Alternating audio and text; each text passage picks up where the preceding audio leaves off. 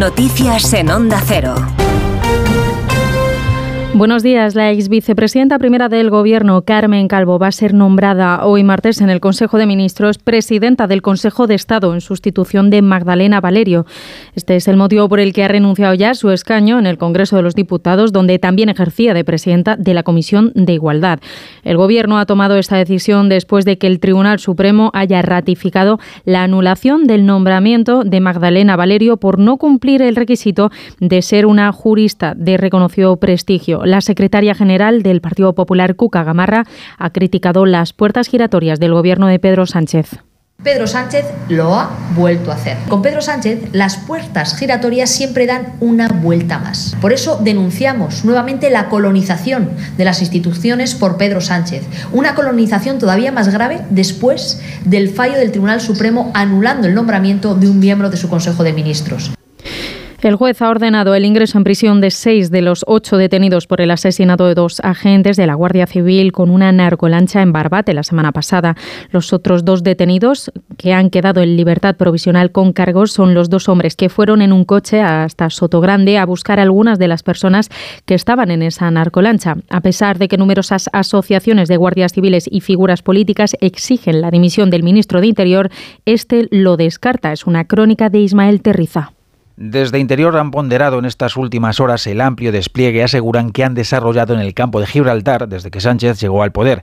Efectivos humanos y materiales que dicen han paliado las fallas que dejó Rajoy. Por estas razones, Marlasca asegura no hay motivo para dejar el cargo.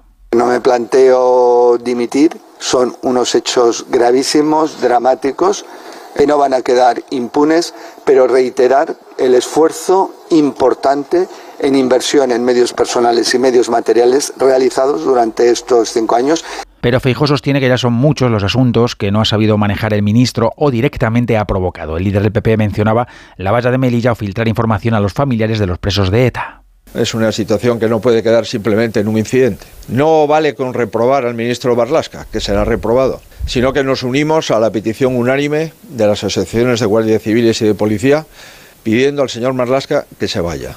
El PP pide que el campo de Gibraltar sea declarado de inmediato zona de especial singularidad y que los sumarios sobre delincuencia de esta envergadura pasen a la Audiencia Nacional. En lo económico, FEDE ha propuesto reformar la legislación para que exista una sola modalidad de jubilación desde los 61 o 63 años en la que se permita hacer la pensión plenamente compatible con cualquier trabajo con el objetivo de no desaprovechar el talento senior. Caridad García. FEDE entiende que el tránsito entre la vida activa y la jubilación es demasiado abrupto y propone mecanismos de flexibilidad para aprovechar la fuerza laboral del talento senior con mejor salud, más formación y más activo que antes. Entre otras fórmulas, los investigadores proponen que salario y pensión sean compatibles al 100%, aunque la indemnización por despido sería simbólica para incentivar a las empresas a participar del modelo. El ejército de Israel ha logrado liberar a dos rehenes que estaban en manos de Hamas en la ciudad de Rafah. Se calcula que unos 134 israelíes secuestrados siguen en manos de esta organización terrorista, aunque se teme que al menos una treintena pudieran haber muertos. Israel está ignorando la presión internacional y sigue adelante con su ofensiva sobre el sur de la franja de Gaza. Mientras tanto, la Unión Europea plantea la posibilidad de imponer a Israel un embargo de armas y pide a Estados Unidos que haga lo mismo para detener el conflicto en la franja lo ha planteado el alto representante para política exterior, Josep Burrell, que ironizaba con las propuestas de Israel. Van a evacuar. ¿Pero dónde? ¿A la Luna? ¿Dónde van a evacuar a esta gente?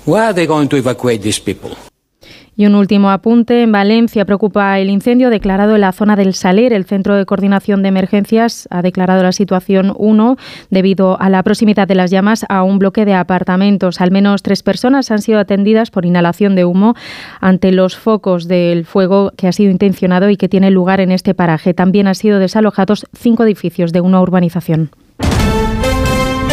Y en la actualidad deportiva en fútbol, hoy comienzan los partidos de ida de los octavos de final de la Champions. A las 9 de la noche se enfrentan el Leipzig y el Real Madrid y Copenhague Manchester City. Lo podrán seguir como siempre en el Radio Estadio de Onda Cero.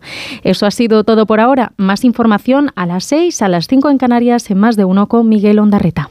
Síguenos por internet en ondacero.es.